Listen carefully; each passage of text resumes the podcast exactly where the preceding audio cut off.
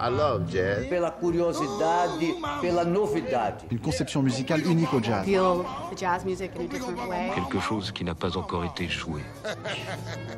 Freedom. Et nana. Et nana. Jazz and Co. Bonsoir, nous sommes ensemble pour deux heures et Mylène va m'accompagner la première heure pour questionner notre invité, le musicien vénézuélien Cristobal Soto. En deuxième heure, Pierre-Olivier rendront un petit hommage à Moelle Richard Abrahams, qui nous a quittés il y a quelques jours et qui était bien un musicien essentiel de la scène jazz des 50 dernières années. Olivier présentera aussi Dwight Andrews et Pierre un disque de James Palmer et Martin reviendra avec ses beats habituels. Comme à l'accoutumée, nous avons donc un invité en première heure, le mandoliniste et compositeur vénézuélien Cristobal Soto. Avec lui, Jazz Co va visiter la dimension co plutôt que l'intitulé jazz du nom de notre émission.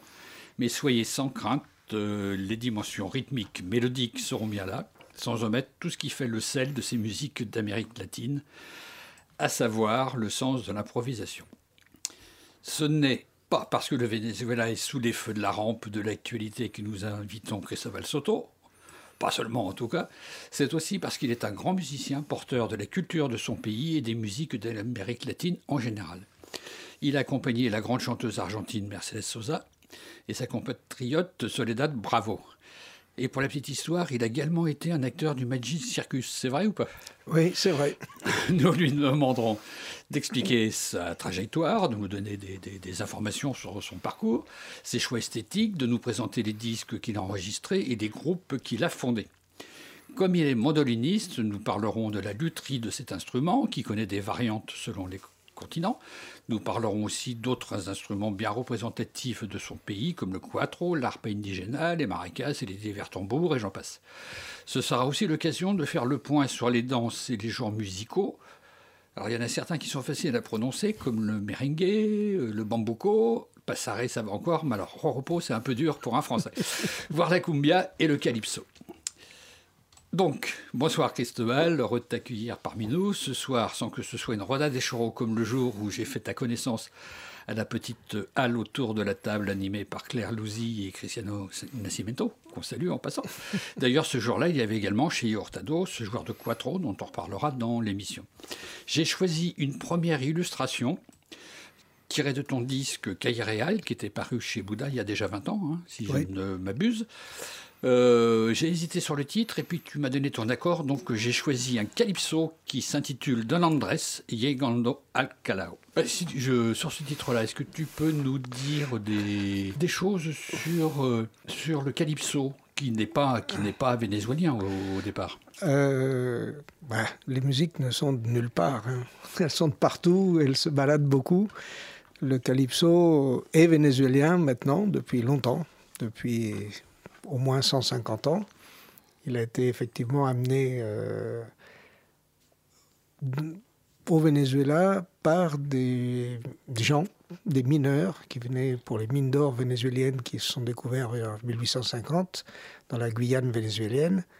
Et c'était des gens surtout de Martinique et de Trinidad, qui sont des îles où il y a, où il y a eu en tous les cas de l'or, et donc il y avait une tradition, une connaissance de ça. Donc ces gens sont arrivés avec d'autres dans les mines de El Callao, qui, était à peine un village, hein, c'était un hameau qui s'est transformé, bien sûr, vous imaginez un, un paysage euh, dévasté, une assez grande ville.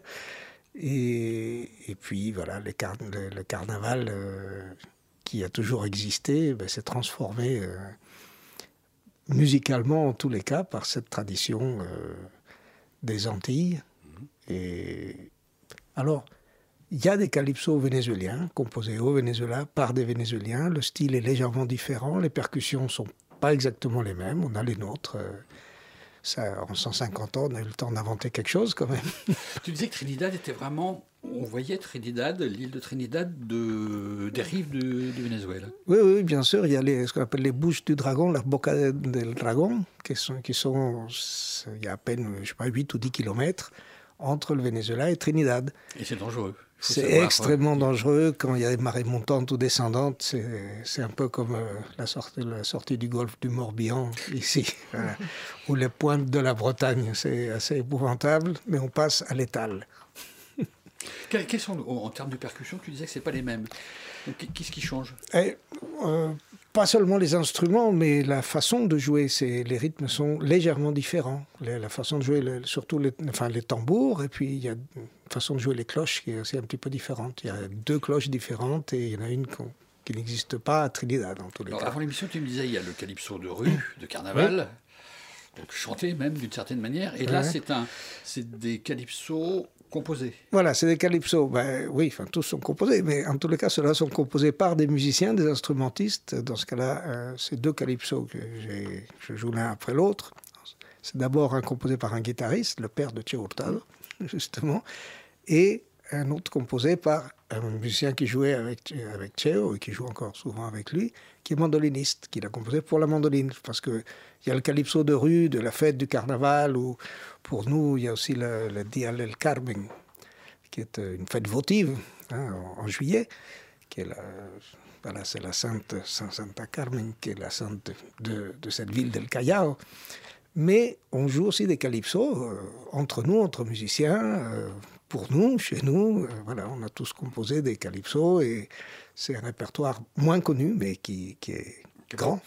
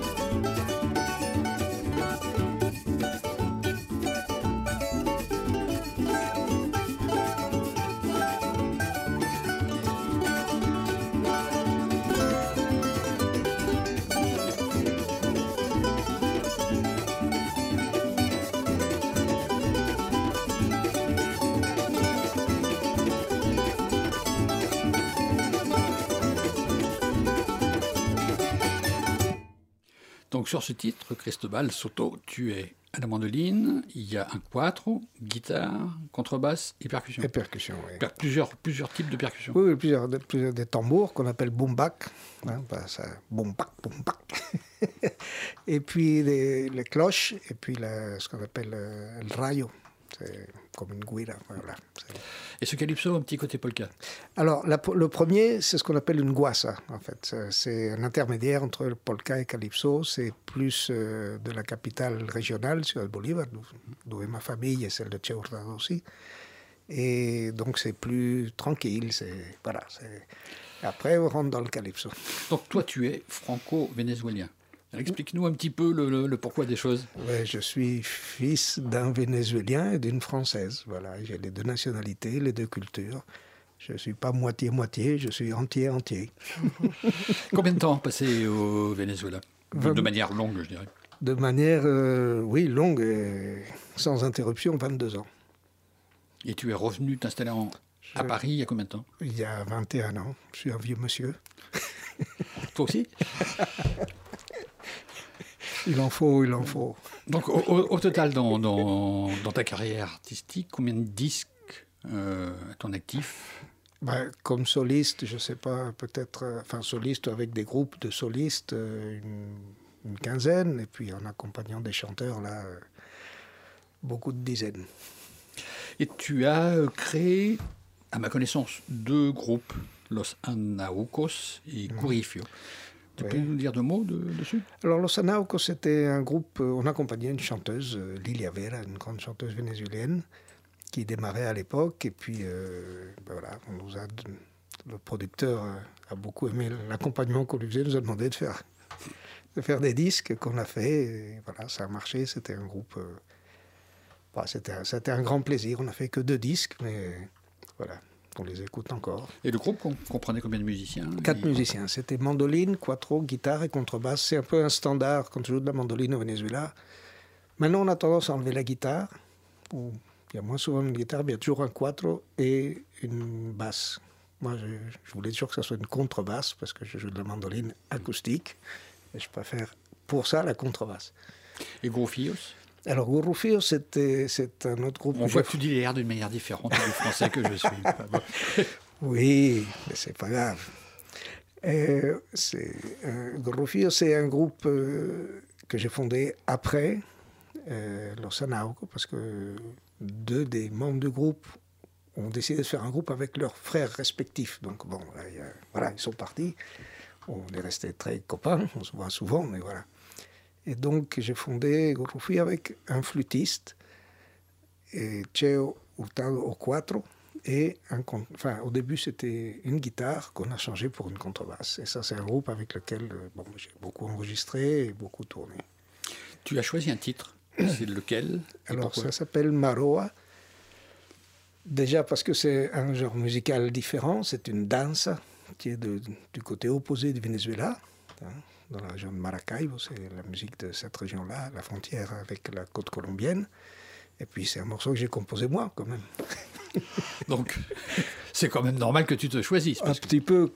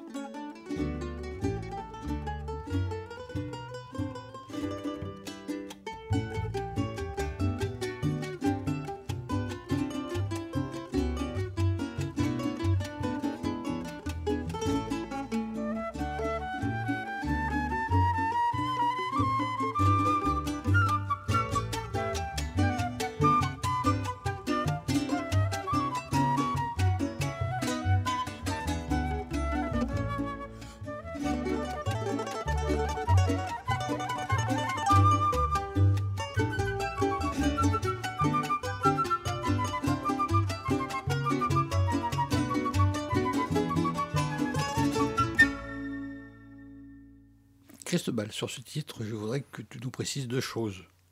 La danse, la, la présentation de ce qu'est la danse, et également ce qu'est l'improvisation, l'improvisation dans la musique latino-américaine. Je t'explique pourquoi, parce qu'on en reparlera peut-être au moment de Jaco de Mandoline. Il y a un journaliste euh, qui se pique de musique brésilienne à Jazz Magazine qui disait que Jaco de Mandoline n'improvisait pas, qu'il faisait des variations. Alors que Jaco, lui, dit qu'il improvise. Alors, on en reparlera peut-être quand j'aborderai Jaco, mais dans le cas présent, il y a aussi de l'improvisation. Donc, explique-nous. Bon, euh, je pense que dans toutes les, mu- les musiques populaires, ou une très très grande partie des musiques populaires, il y a de l'improvisation. Alors, il y a beaucoup de façons d'improviser, par imitation, on peut improviser euh, en faisant des variations, ça peut être... euh, voilà, Ben, y a d'autres façons d'improviser, euh, il y a des livres là-dessus. On peut appeler ça comme on veut. euh, quelle est l'importance euh, du nom Pour moi, aucune. Tout simplement, les musiciens, on a plein de choses à dire. C'est pas parce qu'il y a une mélodie qui est écrite qu'on va la rejouer pareil pendant 150 fois. Moi, personnellement, j'ai appris à improviser en accompagnant des chanteurs. Euh, Quand tu fais, euh, tu joues 200 fois par année ou 150 fois par année le même thème ou les mêmes thèmes, euh, au bout d'un moment derrière, tu t'ennuies parce que le chanteur il est devant. Bon, peut-être qu'il sait pas faire autre chose, il vend sa chanson, mais le musicien qui est derrière, je peux te dire que à la 20e fois, ça commence à bien faire. Et après, ben, qu'est-ce qu'on fait? Ben, On invente des choses. Alors qu'on les invente, euh, on peut appeler ça comme on veut. Il y a beaucoup de techniques différentes d'improvisation, de façon de l'aborder. Euh, Il n'y en a pas une qui soit meilleure que l'autre, tout simplement. C'est pas parce que quelqu'un fait une improvisation très free, très libre, c'est pas pour ça que ça sera mieux qu'une improvisation euh, par imitation. Enfin, voilà, c'est- tout simplement. Si c'est bien foutu, c'est bien foutu, c'est de la bonne musique. Euh, Le nom, franchement, enfin, moi comme musicien, je, ça m'intéresse pas. quoi. Deux, deux mots sur la danse. Alors la danse, ça- c'est un, un genre musical qui ne se danse plus. Bon, ça, ça, ça s'est dansé il y a très longtemps. C'était des musiques, euh, ce qu'on peut appeler des musiques de salon, mais c'est pas forcément des salons bourgeois. Enfin, des musiques plutôt d'intérieur, quoi, pas de rue. Enfin, je sais pas comment on appelle ça, mais voilà. Et euh, mais c'est resté euh, une musique très vivante. euh, il y a beaucoup de, il peut y avoir des paroles. Il y a très souvent des paroles dans les danses, et il y a des danses instrumentales, comme les valses peuvent être chantées et instrumentales. Voilà. Elle valse en, en Amérique latine, c'est très important. Jusque dans les années 60, c'est vraiment dans Mais Au Pérou, il y en a des magnifiques. Mais ça a été une révolution incroyable. C'est la première danse euh, de salon comme ça intérieur. On avait le droit de mettre la main sur- dans le dos de- du partenaire. Enfin, c'était pas rien quand même. C'était la lambada de l'époque. Euh, Vers 1850, c'est arrivé au Venezuela. C'était une révolution. Voilà, pareil que la contredanse avant, qui, qui, ven- qui est venue avec les idées de la Révolution française. C'était la première danse de salon où on, pouvait se, on se touchait, on se prenait la main. Il n'y avait plus un, un petit foulard entre les deux personnes, c'était la main. Voilà, la, la valse a été magnifique. Quelle est la réflexion que donne le latino-américain à la valse? Ah ben, Par rapport à euh, ce que je vois, les, les manouches qui jouent les valses, euh, musette. nous, on en joue énormément. Alors, ça se perd beaucoup, déjà parce que ça se danse pratiquement plus. Hein. Euh, c'est resté une tradition. On joue, des valses pour les 15 ans des demoiselles, ce qui est euh, franchement euh, bon, une cérémonie, une fête un peu. Souvent, comme mandoliniste, j'ai eu à jouer dans des 15 ans, les présentations, société des jeunes filles, enfin, société, oui. C'est un peu triste en général, voilà. Et pour les mariages, on n'y échappe pas. Alors, par contre, pour les musiciens, pour les mandolinistes, c'est parfait, parce qu'on est engagé pour le début du mariage, on joue pour le- la première valse et tout. À, 21h, on est parti, on est chez, ce soir à 20h, et ceux qui jouent après toute la nuit pour faire danser, euh, Ok. euh, Comment ils nous envient. Comment es-tu venu à la mandoline En Ah, sachant que tu as joué plusieurs instruments. Tu joues Eh de ben, plusieurs tiens, instruments. ben, absolument par hasard. J'ai commencé par le quattro comme tous les Vénézuéliens. Et puis après, j'ai joué de la harpe pendant longtemps. C'était vraiment l'instrument qui m'a fait musicien. Mais comme c'est un instrument diatonique, au bout d'un moment, euh, j'avais quand même envie de jouer des, des musiques où il y avait un peu plus de. des harmonies un peu plus compliquées. Donc je me suis mis à jouer de la guitare. Et euh, comme je fréquentais, euh, je jouais souvent dans les endroits où on jouait des musiques américaines, je voyais il y avait beaucoup de guitaristes qui jouaient avec des médiators, ce qu'on pratiquait très peu au Venezuela. Et euh, donc j'ai appris à jouer avec un médiator. Et bon, voilà, j'ai appris à me servir d'une guitare. Je suis passé de, de jouer de la gratte à jouer de la guitare. Toi, tu, tu m'avais dit que jouer, jouer de la harpa, c'était favorable pour le- le- les doigts, non? Ah, euh, Ou c'est la guitare qui est favorable le- ça, ça aide, oui. Enfin, je pense que la, la musique de la harpe s'est un peu transformée par une influence des guitaristes à une époque et, et- et d'autres instruments après. Et pour revenir à la mandoline, une anecdote qui, je pense, va te plaire, c'est que, en fait, c'est quand j'étais au Magic Circus, puisque effectivement, je faisais partie de ce groupe de théâtre et, et cirque, quand j'étais adolescent en France, enfin, j'y suis rentré, j'avais 16 ans. hein. Et euh, il y a eu, ils ont fait un film Enfin, J'étais déjà parti du groupe d'ailleurs. Ils ont fait un film et il y avait des musiques à enregistrer. On m'a demandé d'enregistrer euh, deux, trois instruments, du tuba, du charango, du quattro. C'était un même thème joué euh, de façons différentes et ça devait être joué à la mandoline. Le, compositeur, qui était un ami, m'a dit bah, Cristobal, toi qui joues de, tu joues de, de la guitare et tout, c'est pareil. C'est avec un médiator la mandoline. Apprends-toi ça et puis voilà, trouve-toi une mandoline. Et ben oui, il y en avait une qui traînait chez mes parents. J'ai appris à jouer de la mandoline pour jouer euh, euh, une minute de musique euh, pour, un- pour une musique de film, voilà. Et puis, Quel plaisir on a à jouer de la mandoline Hein? Rapport- Quel plaisir quel plaisir. Ben déjà, c'est un instrument un peu plus facile à transporter que la harpe, je veux te dire. Encore la harpe indigénale se, elle se balade quand même. Ouais, c'est pas la harpe de, de, de, Non, symphonique. hein. non, c'est pas vrai. Ça, elle pèse beaucoup moins lourd. Elle pèse à peine. euh, les nôtres pèsent 8-9 kilos seulement au lieu des 60 des harpes classiques. Il faut pouvoir les transporter à cheval quand même. hein. Voilà, voilà. Donc, euh, la mandoline, c'est pas très facile à accorder, mais c'est quand même plus facile que la harpe qui a 32 cordes. Une mandoline, c'est des cordes doubles, mais ça va. Non, puis c'était surtout pour moi, c'était euh, un peu comme la guitare, quoi, la possibilité de jouer euh, toutes sortes de musique. Euh, Il n'y avait pas de limitation par le diatonisme de la harpe, c'est un instrument chromatique. Et voilà, donc. et puis, quand je suis parti au Venezuela, c'était l'instrument le plus petit que j'avais.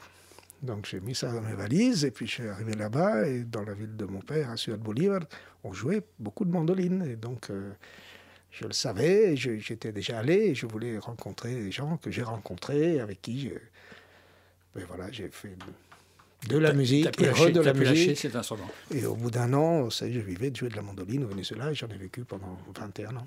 D'accord. Petite question. Euh, entre Colombiens et Vénézuéliens, c'est comme les Français avec les Anglais, c'est Oh non, déjà parce qu'on parle la même langue. Grande différence. On mange les mêmes choses, on danse à peu près les mêmes choses aussi. Non, non, on est beaucoup, beaucoup, beaucoup plus proches. Sauf qu'il n'y a pas la cumbia au Venezuela.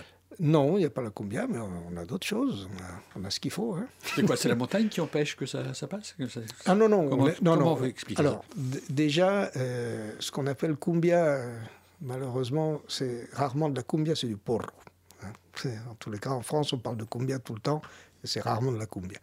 Et le porro, qui est la musique colombienne, euh, disons, qui a fait fureur dans les années 50, 60, est aussi écouté, ou presque aussi écouté au Venezuela qu'en Colombie. hein. C'est vraiment... euh, non, non, on connaît très bien les musiques colombiennes. euh, eux connaissent beaucoup de nos musiques aussi. On partage la musique de, la plaine de l'Orénoque, la musique de la harpe, par exemple. Voilà. Et on connaît très bien leur répertoire de porro et de cumbia aussi. Je te parlais de Colombie parce que je vais passer un titre qui s'appelle Tierra et qui est joué par le groupe colombien Nila Maye, qui est également le groupe qui fait Pix. Donc, euh, Nila Maye, c'est plutôt le côté les Noirs de Colombie, c'est pas ethnomusicologique, mais c'est pas loin, alors que Pix c'est plutôt euh, le monde d'aujourd'hui. Et c'est le groupe de Jaime Salazar.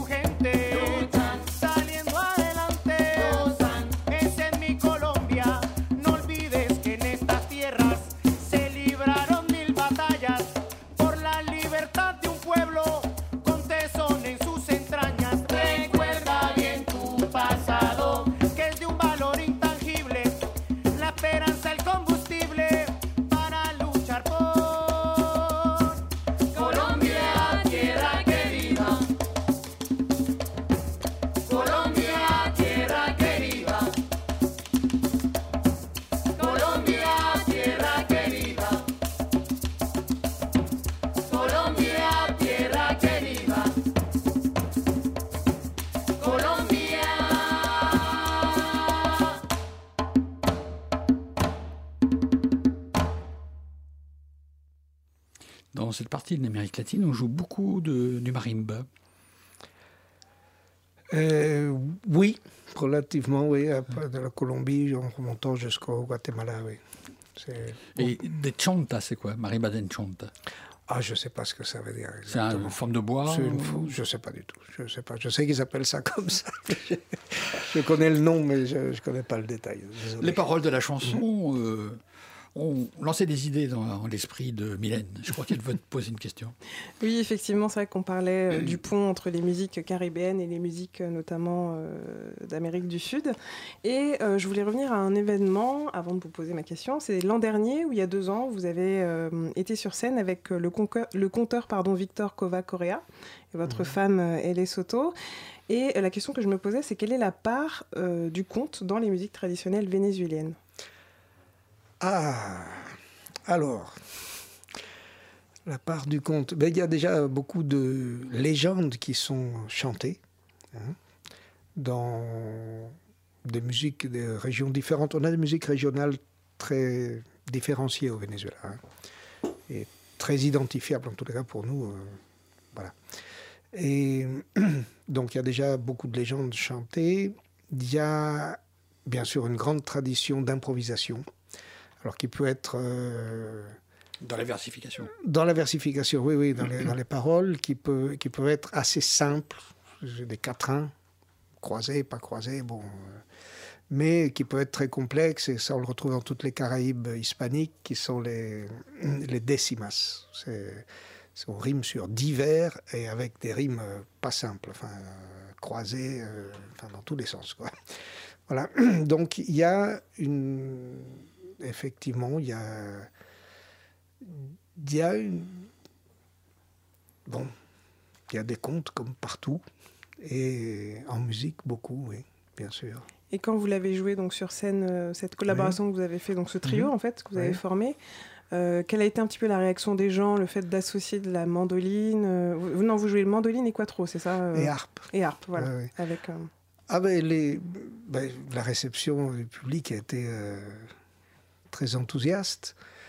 Euh, dans le milieu du conte, malheureusement, les conteurs ont rarement l'occasion d'avoir deux personnes qui les accompagnent. Quand ils, ont droit à un musicien, ils sont contents, mais en général, on les oblige à travailler tout seuls. Et euh, c'est assez bon, ingrat, non, parce que bon, c'est leur boulot, ils savent le faire.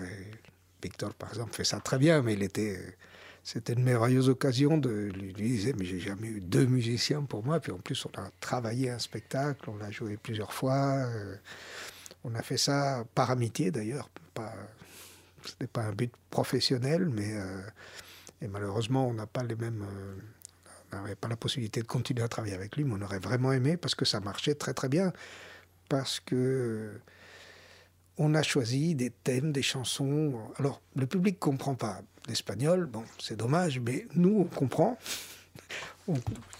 Et, Victor, il comprenait, il, a très bien compris pourquoi on a choisi toutes les chansons, il les connaissait, il disait que pour lui, c'était, euh, ça le stimulait énormément. De, il pouvait se reposer, et qu'il avait deux, trois minutes, ou des fois quatre minutes, où il n'avait rien à faire. On chantait, on jouait, et ça restait, la chanson avait à voir avec... euh, euh, voilà, on avait vraiment choisi des chansons qui avaient à voir avec les contes qu'il a racontés, qui étaient très différents. Il y en avait colombiens, d'ailleurs, de Garcia Marquez, d'autres, qui étaient des contes euh, qu'il a inventés lui. oui. C'est vrai que je vous ai posé en fait cette question pour euh, venir. En fait, ça m'a fait penser tout simplement à une pratique qui se fait beaucoup euh, dans les Antilles, qui était de euh, les soirées. Il arrivait qu'il y ait un conteur ou une conteuse qui raconte des histoires traditionnelles euh, du patrimoine antillais, accompagnées de musique. Et euh, donc, on a cette partie-là. Et puis, on a aussi euh, le Belay et le Gros Cas, dont j'ai déjà parlé dans cette émission, qui reprend exactement le même procédé, où on raconte une histoire sur des rythmes, sur des percussions, avec un répondeur, avec des danseurs, etc. Et c'est vrai qu'il y a cette alchimie qui se fait entre le conteur, entre, entre celui qui raconte l'histoire, celui qui joue, les gens qui écoutent. Donc c'est effectivement ce parallèle que je, que je voulais faire en vous posant cette question. Euh, on- avec Mylène, on y avait pensé avant. On- un latino-américain définit comment les musiques créoles? Les musiques, alors attention, ce qu'on appelle criollas ou créoles, parce que les musiques Créoles. créoles, nous, on, a pas, on appelle ça criollas parce qu'on parle espagnol. Alors, c'est assez complexe parce que le terme criollo, qu'on revendique en ce moment, nous, au Venezuela, enfin, en tous les cas, moi et quelques musiciens, euh, a un sens très différent euh, suivant les régions et puis d'après ses origines. Au départ, ce qu'on appelait les criollos, c'était les descendants d'Européens qui étaient nés en Amérique. Et donc, c'était leur culture. Quand on parle de valse criollo euh, au, Pérou, puisque c'est c'est là qu'on on parle surtout de valse criollo, c'est vraiment une musique des descendants de- d'Européens qui peuvent être là depuis des siècles, qui peuvent s'être mélangés, etc., mais qui gardent quand même de, une partie importante. Au Venezuela, ce terme a complètement changé de sens. Quand on parle de criollo maintenant, euh, au Venezuela, et depuis une cinquantaine d'années, pas beaucoup plus, on veut juste signifier quelque chose qui est définitivement vénézuélien et qu'on ressent comme identitaire, etc. Mais qui, ce n'est que ça. Alors, un criollo peut être blond.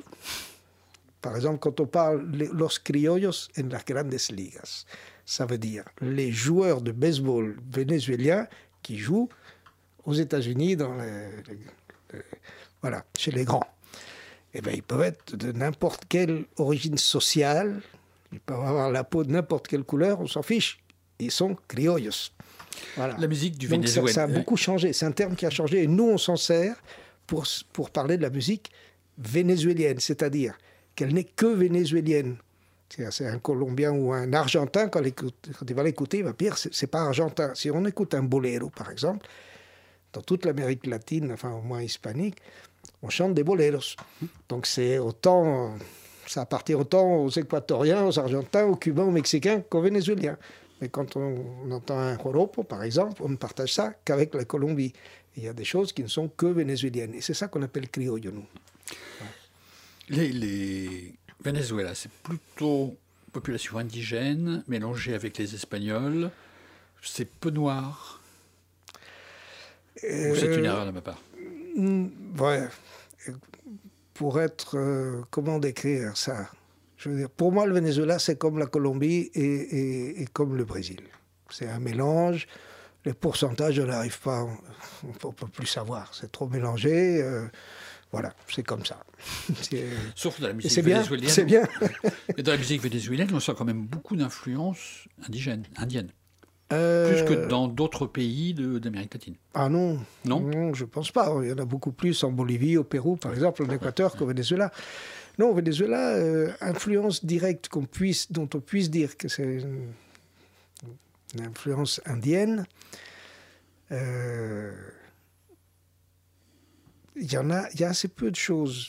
Il y a les maracas, par exemple. Il y a éventuellement une certaine façon de chanter dans, dans la musique euh, de la harpe euh, de, de la plaine de l'Orénoque, mais pas beaucoup plus que ça, qu'on puisse identifier définitivement comme venant de cultures euh, autochtones. Tu m'avais dit, euh, quand on s'était rencontrés Ouais. il y a quelque temps, que beaucoup d'Espagnols étaient en fait venus par l'Afrique du Nord au moment de... Euh, découvertes, C'est-à-dire beaucoup de gens qui, sortaient, qui partaient d'Espagne à l'époque de la conquête, c'était parce qu'ils n'avaient pas envie d'aller en- de retourner en Afrique du Nord. Enfin, l'Espagne, je suis désolé, elle était arabe hein, pendant 800 ans. On a tendance à l'oublier. Et les Espagnols, même s'ils n'avaient pendant 800 ans fréquenté personne ni arabe ni juif, euh, ils avaient quand même vécu huit siècles à côté. Donc c'était une culture qui était quand même vraiment euh, très fortement influencée. Et en plus, c'est surtout les Espagnols du sud de l'Espagne, euh, du califat du sud de l'Espagne, qui ont dû, qui sont, qui sont partis, enfin ceux qui n'ont pas voulu aller en Afrique du Nord, en tous les cas. Donc effectivement, euh, euh, c'est des choses dont on ne parlait pas jusqu'à il n'y a pas très longtemps, et que maintenant, heureusement, on en parle. Mais euh, les musiques espagnoles qui nous ont marqués, ce sont des musiques qui sont finalement très proches, par exemple, de musique arabo-andalouse. C'est ça. Nous, quand on va au Maroc, en Algérie, même en Égypte, on retrouve des rythmiques. voilà, c'est. Et la- les Africains du Nord, ils ne sont, ils sont pas allés directement au Venezuela. Ils venaient- d'Espagne. Euh, avant que je te présente un musicien brésilien, je voudrais que tu m'expliques la différence entre la mandoline et le bandoline, tel qu'on en parle au Brésil. Alors, fondamentalement, il n'y en a pas. Hein. Euh, D'ailleurs, pendant longtemps, on s'est servi des mêmes instruments, ces instruments qui, qui avaient été conçus en Europe, surtout en Espagne et au Portugal. C'est des mandolines plates, qu'il y en avait aussi, euh, même en Italie. hein. La mandoline napolitaine qu'on connaît plus est une mandoline très bombée, mais euh, ce n'était pas euh, le standard. Donc c'est un instrument qui est, qui est arrivé euh, dans toute l'Amérique euh, latine, que ce soit par le Portugal ou par l'Espagne, c'était la même chose. Après, il y a un des grands génies, ou peut-être le plus grand mandoliniste brésilien, en tous les cas du XXe siècle, Jacob Betancourt, Jacob do Bandolim, qui lui a euh, fait changer la forme du bandolim et il a voulu, il a créé une réduction de la guitare portugaise, de ce qu'on appelle guitare En portugaise. sachant qu'il avait accompagné un temps un chanteur de fado qui Oui, vivait au. Brésil. Bah, les Brésiliens connaissaient le fado quand même, parce qu'ils connaissaient un peu du de la culture portugaise quand même. Et donc, il a, fait, il a fait faire une mandoline qui avait la forme de la guitare portugaise, en cherchant justement le sustain, enfin, cette résonance euh, naturelle, facile qu'a qu'a cet instrument-là. Et ça a marché. Voilà, il a créé, donc, euh, il n'a pas vraiment créé un instrument, il a changé, il a fait une, une des mandolines. Alors, on l'appelle bandoline là-bas. Euh, au Venezuela, on dit souvent bandoline, hein, avec un N, c'est pareil. Il n'a pas inventé le nom non plus. C'est le même instrument, fondamentalement. C'est le même accord, c'est des cordes doubles, euh, ça joue avec un médiator. Enfin bon, il n'y a, y a pas de différence. Mylène, tu avais une question, je crois, sur euh, les instruments à cordes pincées, entre autres le luth. Oui, c'est vrai que tout à l'heure, vous parliez du fait que, euh, que l'Espagne était arabe pendant un moment. Et euh, quel parallèle vous pouvez faire notamment entre le oud et euh, la, la mandoline? Enfin, C'est vrai que c'est à peu près le même principe. Et puis, au niveau sonore, ça se ressemble un petit peu. Peut-être pas dans la façon de jouer, en tout cas, c'est sûr, mais Alors, je trouve qu'il y a oui. peut-être des similitudes. euh, C'est-à-dire, on a au Venezuela, enfin dans la musique des plaines de l'Orinoco, un instrument qu'on appelle bandola llanera, qui effectivement sonne comme un oud, pratiquement, et c'est euh, un instrument qui, a aussi un manche, qui avait un manche très court, enfin, a une gr- assez grande similitude. Après, le, oud et toute cette famille, c'est une famille très ancienne et qui, qui appartient à toute la Méditerranée, pas seulement à l'Afrique du Nord. Et par exemple, le bouzouki, le bouzouki grec euh, est de cette même famille. Euh, par contre, le manche, là, il a. c'est un peu étendu. Il a grandi de ce côté-là. Voilà. Mais euh, c'est une même famille d'instruments. Euh, la mandoline, le oud, le bouzouki, enfin, il y, y a énormément d'autres instruments tout autour de la Méditerranée qui ont la caractéristique, bon, c'est la forme. Il y en a qui ont des cordes simples, il y en a qui ont des cordes doubles. Euh, il y en a un peu plus ont les cordes doubles. Entre ça permet que s'il y en a une qui casse, on peut continuer à jouer. Par exemple, c'est utile, voilà. Mais effectivement, euh, alors c'est pas la mandoline qui serait le plus proche du oud tel qu'on le connaît maintenant en Afrique du Nord. C'est ce qu'on appelle nous bandola llanera. Et ça, c'est voilà. Donc tout à l'heure, on a parlé de Jaco de Bandoline. Jaco Pic Pitancourt dit Jaco de Bandoline. Je te propose d'écouter Assagnado. Quand j'ai posé la question à ma femme brésilienne, Assagnado, ça veut vraiment dire quoi? Elle m'a dit c'est comme toi quand tu es face à une jolie femme.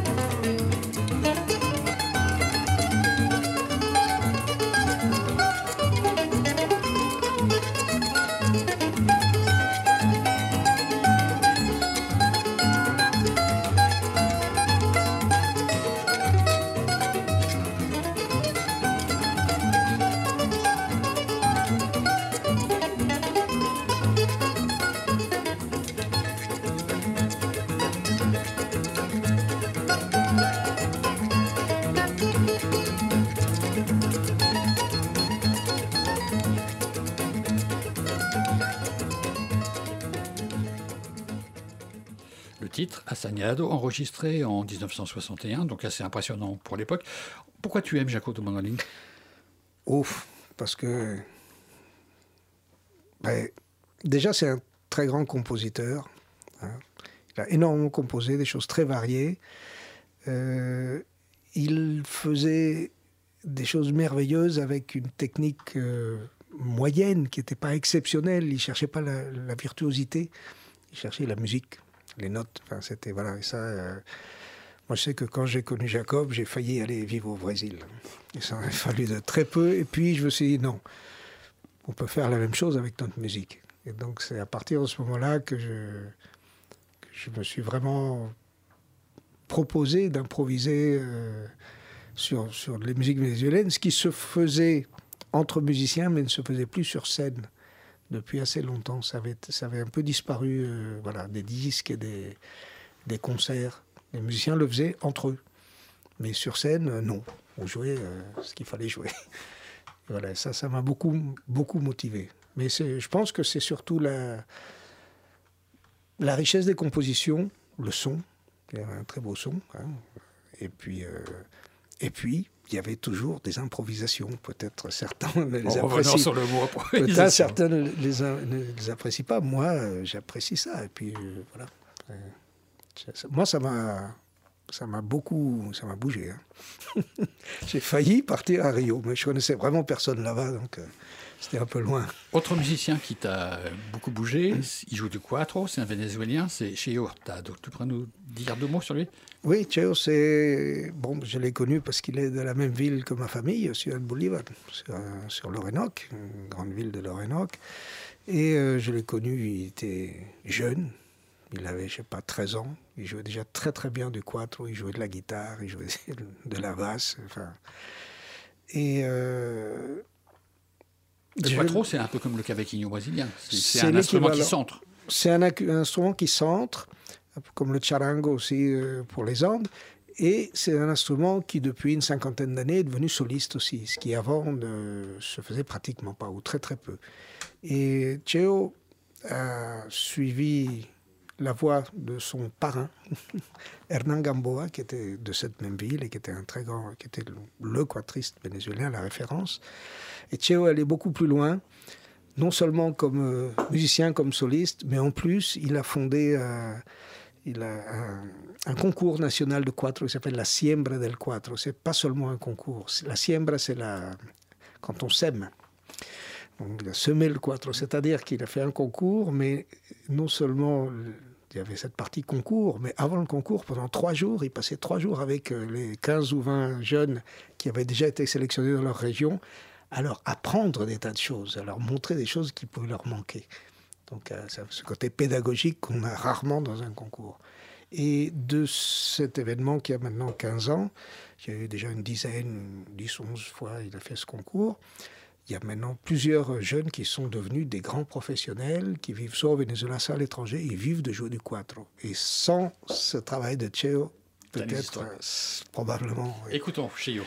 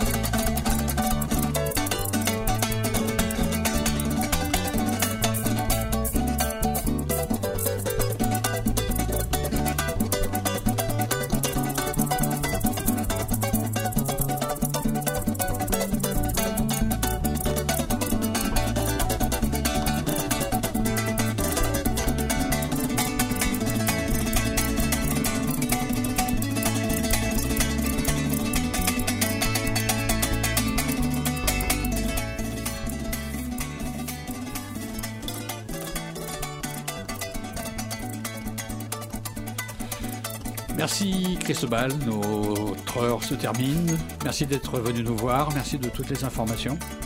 Et on termine sur ton ami chez Hurtado et le Quattro. Merci de l'invitation. Après ce- cette musique, c'est Olivier qui va reprendre la main en nous parlant de Dwight Andrews, si je ne m'abuse.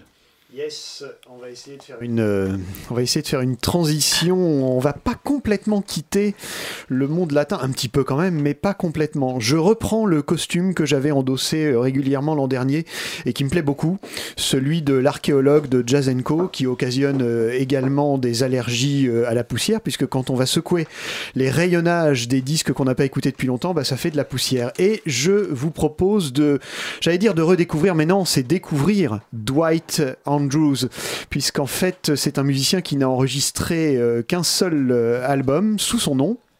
Et c'est un album aux ambiances très particulières. Alors, euh, il y a des formations, il y a des morceaux en solo. Le premier morceau, je le signale pour Robin, puisque j'ai quand même oublié de donner le titre, c'est Dandaka Kashala euh, Sarana. Je pense que tu me suis, Robin, de l'autre côté. C'est en direct. Euh, et en tout cas, c'est un, un musicien qui a enregistré donc ce disque en, en 1978. Il y a des morceaux en solo, des morceaux en duo et quelques morceaux en trio avec le percussionniste Nana Vasconcelos. C'est celui qu'on écoute immédiatement.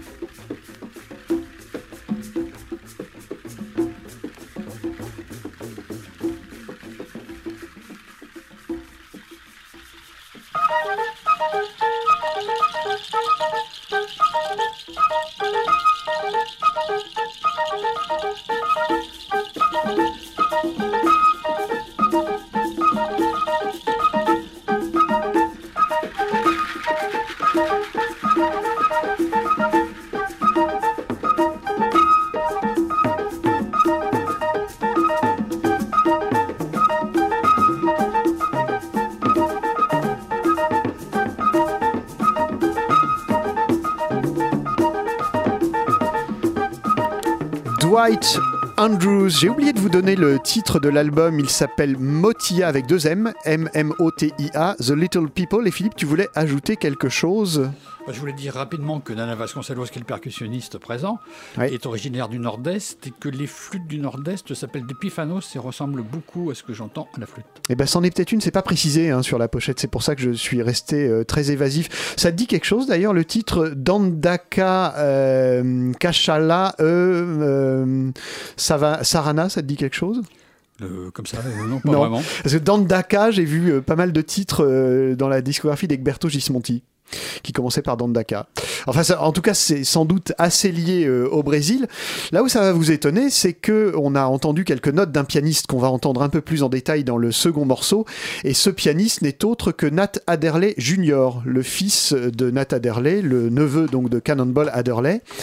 Et comme je vous le disais au début, c'est un album qui alterne euh, les formations différentes et surtout les ambiances complètement différentes. Puisque figurez-vous qu'on va maintenant écouter un deuxième extrait de ce disque.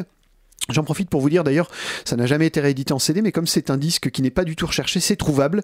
J'en ai vu pas mal d'exemplaires euh, sur Discog. Je vous conseille quand même, si vous le euh, voulez l'acheter, de trouver un exemplaire en très bon état, parce qu'il y a quand même des morceaux en solo. C'est quand même pas très agréable d'avoir du feu de cheminée derrière un gars qui joue de la flûte ou de la clarinette basse.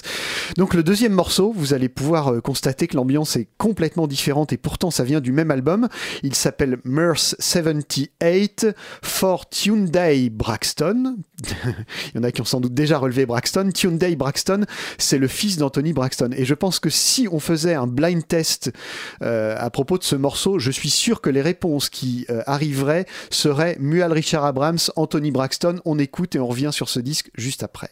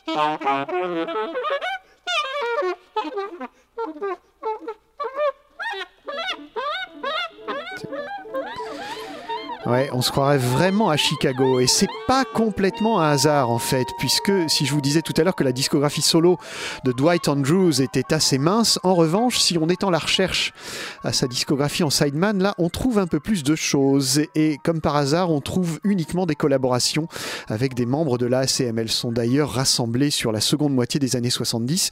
Il a joué dans le Creative Orchestra de Roscoe Mitchell, mais surtout il a fait partie de ce qui est euh, pour moi l'un des meilleurs groupe de Wadada Leo Smith au milieu des années 70 qui était parfois désigné sous le nom de New Delta Acri, avec lequel Wadada Leo Smith a enregistré plusieurs albums, Spirit Catcher pour Nessa, euh, Go in Numbers pour euh, Black Sant et puis euh, le fameux Divine Love pour ECM. C'était principalement un trio avec Bobby Noton au vibraphone, Dwight Andrews au saxophone, flûte et clarinette basse et puis bien entendu Wadada Leo Smith à la trompette. Ils étaient parfois rejoints par un bassiste. Et puis sur ce disque de Dwight Andrews, dont je vous une dernière fois le titre, Motia, The Little People, il y a euh, également quelques morceaux en solo. Et alors ça, c'est pas forcément euh, les gens de la ACM qui ont créé cette, euh, cette façon de jouer en solo.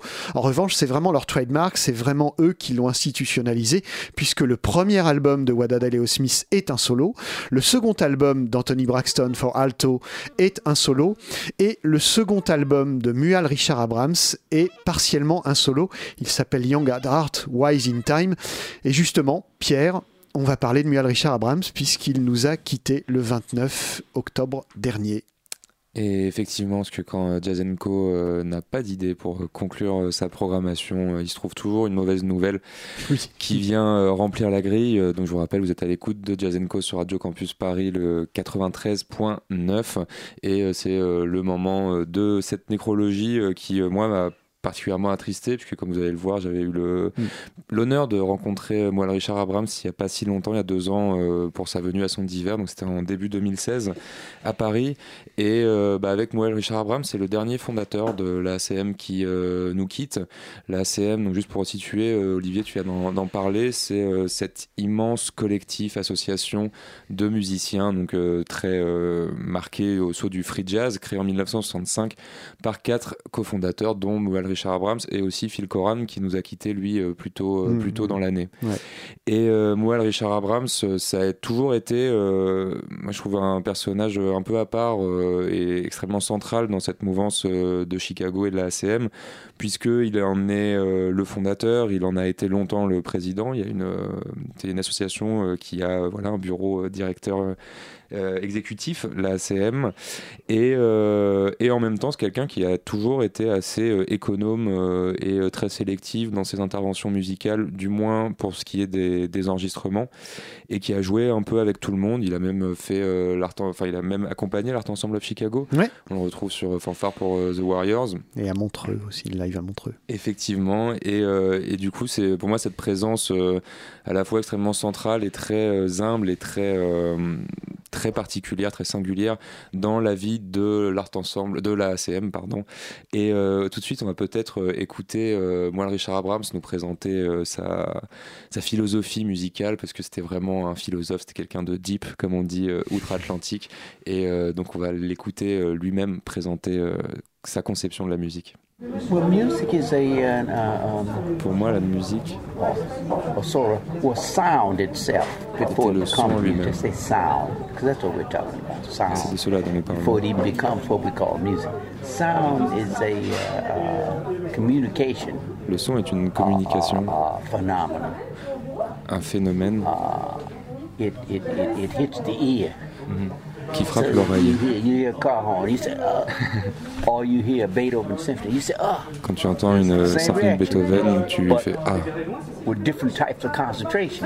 avec différents types uh, de uh, concentration you know? à cause de l'ordre de cela. uh, um, music Alors, la musique uh, est une communication, language un langage. C'est plus que ça, mais c'est certainement un moyen de communication. grâce au son. Et quand cela devient de la musique, cela devient une sorte de son organisé, un choix du praticien. Uh, Lorsque je fais cela, I je tape dans mes mains. C'est un choix. Et ce choix fait une communication. C'était donc euh, cette euh, conception de la musique que nous m'exposait il y a deux ans, euh, moi, le Richard Abrams, qui t'a particulièrement frappé, Olivier, il me semble. Oui, parce qu'en fait, moi, pour moi, la différence entre New York et Chicago, finalement, même si New York commence un petit peu avant en matière de, free jazz, c'est que New York part vraiment des, bases du jazz pour l'énerver, si je puis dire, pour l'exciter, pour l'innerver, si on prenait la, la terminologie des neurologues. Mais Chicago va vraiment partir du, son. Il y a l'intégration presque de la musique concrète. Quand je parlais tout à l'heure du premier album solo de Wadada Leo Smith, euh, c'est vraiment un travail sur le son et une construction à partir du son et à partir du mouvement plus qu'à partir d'un rythme. Euh, là, là où c'est marrant, c'est que hum, quand j'ai écouté euh, bah, cette interview on en a parlé euh, tout à l'heure hein, avec toi, Pierre, avant de, de- de faire l'émission, j'ai été frappé parce que son langage, sa façon de décrire la musique, vraiment est transportable, par exemple, dans la musique traditionnelle de l'Inde, où on parle de son avant de parler de musique et où la musique est d'abord liée à un mouvement davantage euh, qu'à un rythme, primairement en fait. Mm, Et c'est quelque chose qu'on retrouve euh, particulièrement dans les premiers enregistrements que fait euh, Moelle Richard Abrams. Et ce qui tombe bien, parce qu'il les fait euh, après la création de la ACM. Il, enfin, m'avait raconté, ça on l'a pas passé, mais euh, il a eu une carrière qui n'a pas euh, donné lieu à d'enregistrement dès les années 50. En fait, il a connu les boppers. Il crée la ACM entre autres pour créer une structure de jeu. Et dans euh, notamment les deux premiers albums de sa discographie qui sont euh, Levels and Degrees of Light et euh, celui qu'on va écouter Young at Heart and Wise in Time, c'est quelque chose qu'on ressent particulièrement avant qu'il se lance dans une sorte d'effervescence, moi je trouve à partir des années 70, où, euh, où celle-là ça part dans tous les sens et pour le coup là il énerve un peu plus son Mm. free jazz de, de Chicago. Enfin, c'est un avis personnel en tout cas. Donc on... Oui, tu voulais. euh, Non, non. Et ben, on va écouter tout de suite euh, le- la phase A de Young at Heart, Ways in Time, qui, comme par hasard, s'appelle Young at Heart. La phase B s'appelant Ways in Time. Un petit solo de Moelle Richard Abrams pour euh, présenter ce chef-d'œuvre dans sa discographie des années 60.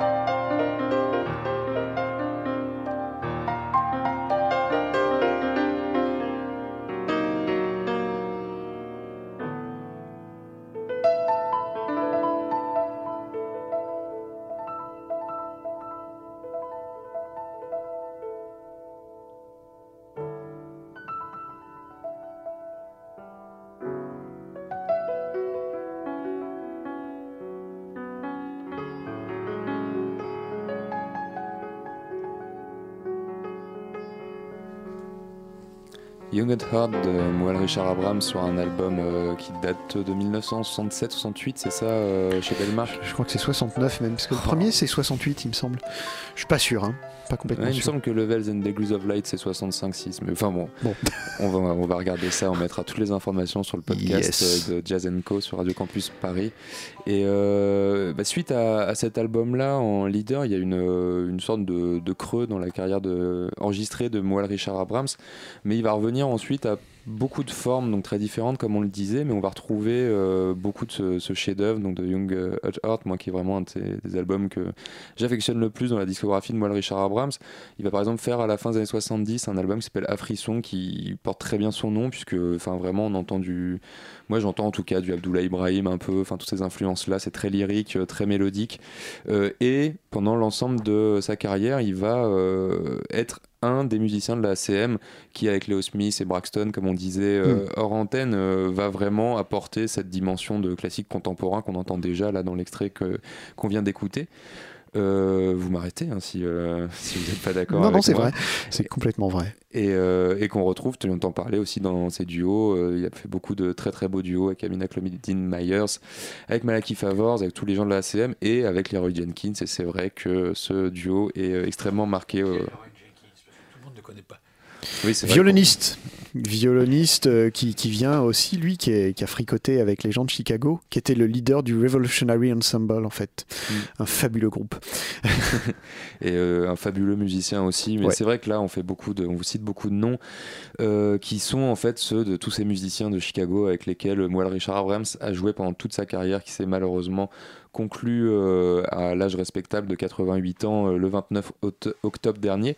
Mais je voulais euh, insister aussi sur le fait que à partir de la fin des années 70, début des années 80, euh, il revient en fait vers des choses qui sont beaucoup plus ancrées dans un free jazz pour le coup, peut-être plus new-yorkais que Chicago 1, si on suit les catégories géographiques et jazzistiques de, de Maître de la Porte, puisqu'il s'énerve un peu plus, et je pense à un album dont on a parlé il n'y a pas longtemps du Creative... euh, Cré- Construction Company. Voilà, Creative Construction Company, où là, euh, voilà, il y a beaucoup, de, beaucoup plus d'énergie, Mm.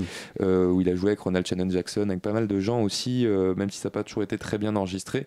Et il va fonder, dans le, au cours des années 80, qui n'est pas la période de, de sa discographie que je préfère, il va fonder un big band qui porte son nom et avec lequel il va revenir carrément à, à des formes blues qui vont innerver aussi ces 20 années-là même s'il fait euh, toujours, voilà, il est toujours entre beaucoup d'univers euh, qui nourrissent euh, le- la vie de la ACM et la vie du free jazz et la vie de toutes les musiques.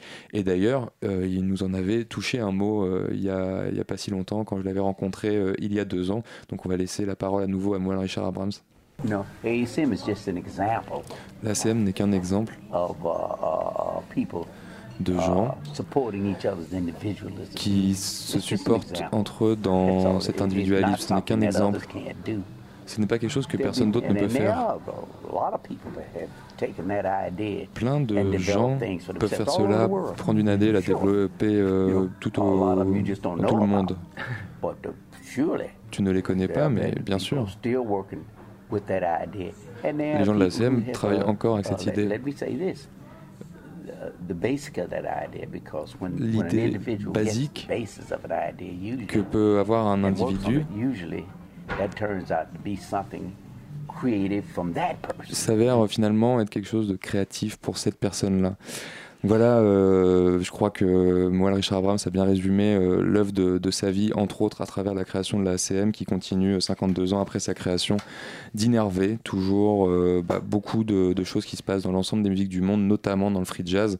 Et moi, euh, par esprit de contradiction, puisque je laisse Moelle Richard Abrams finir euh, sur le futur, euh, je voudrais euh, aussi conclure sur, euh, sur euh, son lien avec le passé qu'on retrouve malgré tout, malgré tout ce que j'ai pu dire, qu'on retrouve pas mal dans, sa musique et, euh, et conclure avec un blues qui a été euh, un des titres signature, donc une composition de Moelle Richard Abrams, qui est un des titres signature de son big band dont je vous parlais à l'instant euh, au cours de la fin des années 80 jusqu'au début des années 90.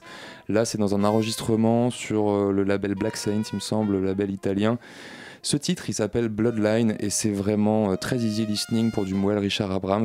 C'est vraiment un blues euh, à l'ancienne avec un, groove euh, assez incroyable, qui est introduit dans cette version par un solo de Jack Wallace à la trompette avant que l'orchestre débarque et déboule avec ce groove dont je vous parle. Et je vais laisser la parole à moi, Richard Abrams. So long, Mr. Abrams, et merci pour tout.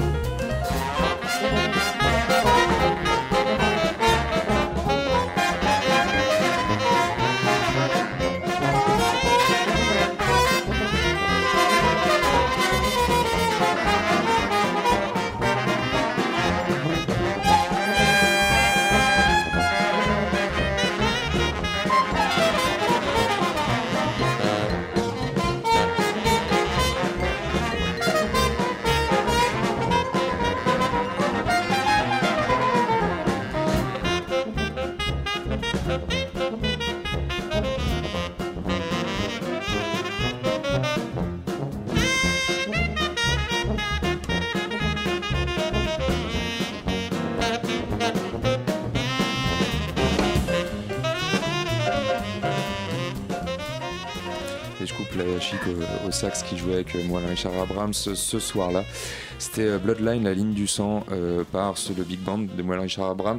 C'est vraiment quelque chose qui n'est pas le plus représentatif de sa discographie et auquel on pense pas euh, quand on prononce ces euh, trois noms propres. Mais voilà, selon Monsieur Abrams et moi aussi, Olivier, figure-toi, j'ai des super transitions euh, entre les chroniques pour cette deuxième heure de Jazz Co sur Radio Campus Paris, puisque je vais vous présenter le nouvel album d'un trompettiste qui vient de Boston cette fois-ci. On aura voyagé sur la côte est des États-Unis, qui s'appelle Jason Palmer et qui a joué avec Matana Roberts, une des grandes représentantes de cette nouvelle génération de la ACM euh, qui a pu faire tout ce qu'elle a fait, qui est vraiment très bien, qui peut encore faire tout ce qu'elle fait grâce entre autres à Moelle Richard Abrams.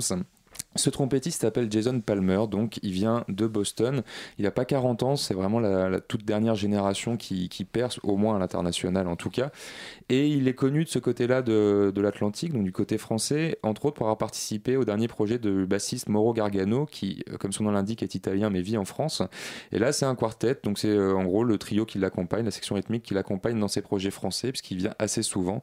Et je voulais passer ça parce que c'est quelque chose qu'on passe assez rarement dans, dans Jazz Co, c'est euh, vraiment le modern jazz américain tel qu'il a été réinventé quand même euh, à la fin des années 80, au début des années 90 par euh, Joshua Redman, Brad Meldo euh, et euh, toute cette euh, équipe-là qui est aujourd'hui très bien connue. Mais je trouve que Jason Palmer, il gagne lui aussi à être connu. C'est euh, vraiment un super trompettiste dans un vocabulaire très classique. C'est produit chez Fresh Sound, s'appelle Traveling High. Dans ses projets américains, il est produit chez Steeple Chase. Là, c'est Fresh Sound qui sort ça. Il est accompagné par Mauro Gargano, par Bruno Angelini au piano et Julien Augier à la batterie. Et on va écouter tout de suite un titre qui m'a bien, bien plu à l'écoute de, de ce très bel album. Il In a Certain Way, composé par Jason Palmer lui-même. Et on écoute tout de suite ça pour euh, revenir à un classicisme contemporain après avoir fait de l'avant-garde passée. C'est Jason Palmer sur euh, son album Traveling High.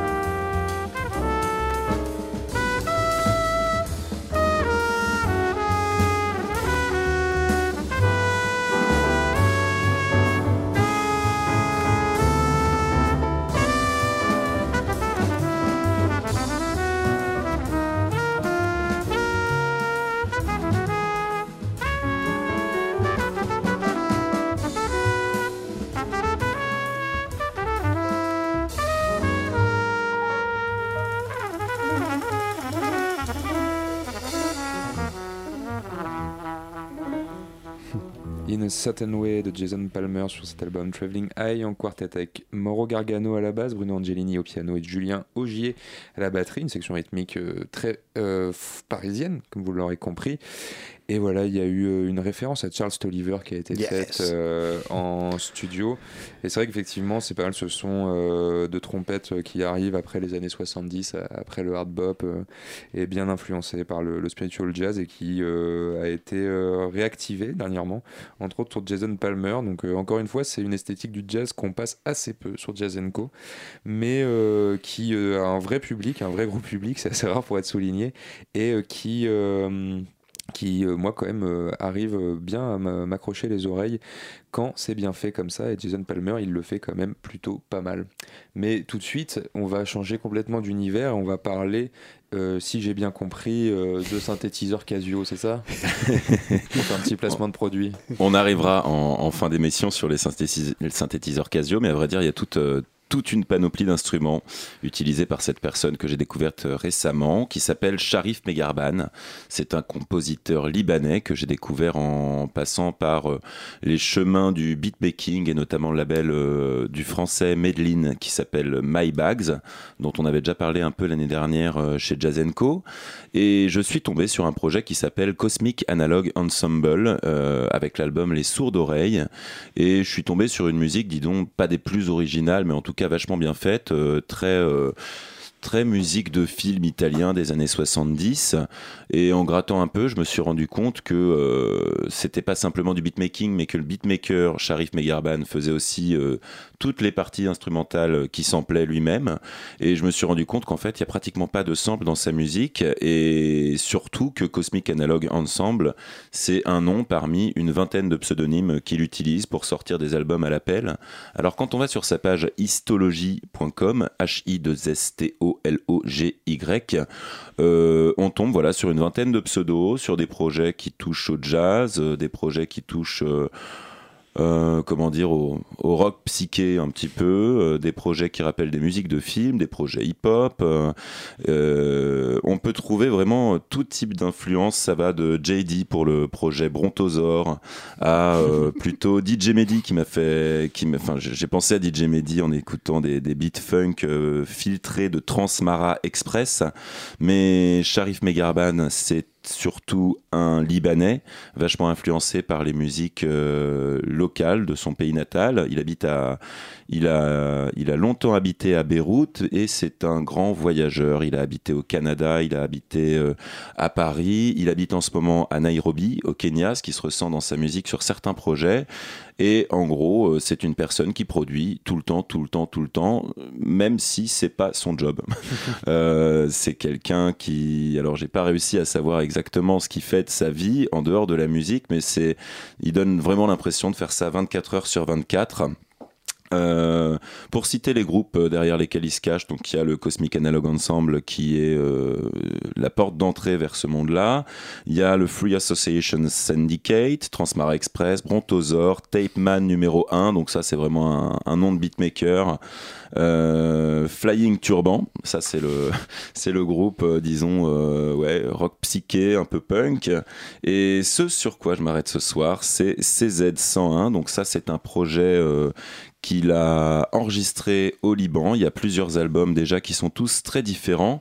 Et celui sur lequel on peut s'arrêter ce soir, euh, c'est un disque déjà qui est, euh, qui est proposé simplement en format numérique, mais par contre qui est organisé comme un, comme un LP, c'est-à-dire que c'est deux longues pistes. Et euh, c'est très réfléchi parce que justement en tant que beatmaker, il fait souvent des musiques très courtes et sur lesquelles les gens switchent facilement, notamment sur les réseaux internet qu'il utilise, puisque c'est du do-it-yourself total et qui a uh, très peu de ses sorties qui sortent euh, sur des formats euh, physiques. Et en gros, c'est deux pistes d'à peu près un quart d'heure qui permettent vraiment de développer un groove et sur lesquelles il peut se permettre d'improviser, d'utiliser beaucoup d'instruments. Il euh, faut savoir que bah, il est batteur, il se sert de synthé, il se sert des orgues, des claviers, des guitares acoustiques, électriques, basses acoustiques, électriques, mélodica, mélotron, machine à bande, du dulcimer, comme on en parlait tout à l'heure en off, euh, avec Olivier, euh, donc le dulcimer, un instrument qui date euh, du Moyen Âge, à cordes frappées, c'est le hammer dulcimer, euh, kalimba, oud, MPC évidemment, et CZ101, euh, le nom d'un vieux synthétiseur Casio, et c'est le nom du projet sur lequel on s'arrête ce soir. Écoutons tout de suite Cito pour un sitar.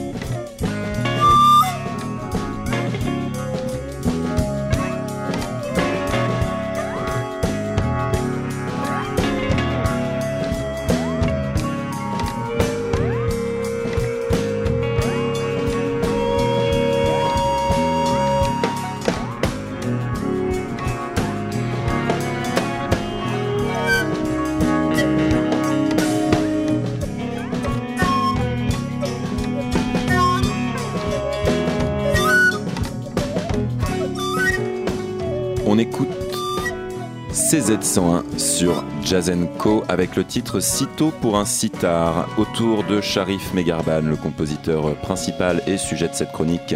On a Ziad Sidawi à la flûte, au clavier, à la trompette, sitar et à la voix. C'est son grand ami au Liban, à Beyrouth, qu'il voit euh, à chaque fois qu'il y retourne et avec qui généralement euh, il fait un album à chaque rencontre.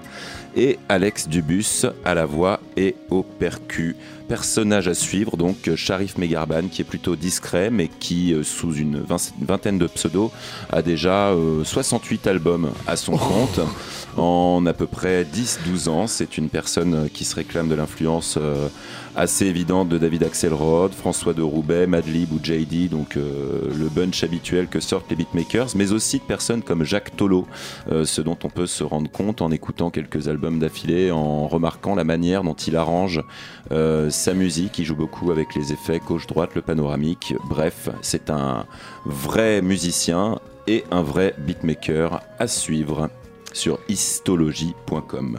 Merci Martin. Et euh, à écouter euh, tous les noms que tu sors, à chaque fois les brontosaures. Et je me dis euh, qu'on devrait fonder une sorte de, sexe, tu vois, faire des, rites chamaniques où nous on citerait des membres de la ACM.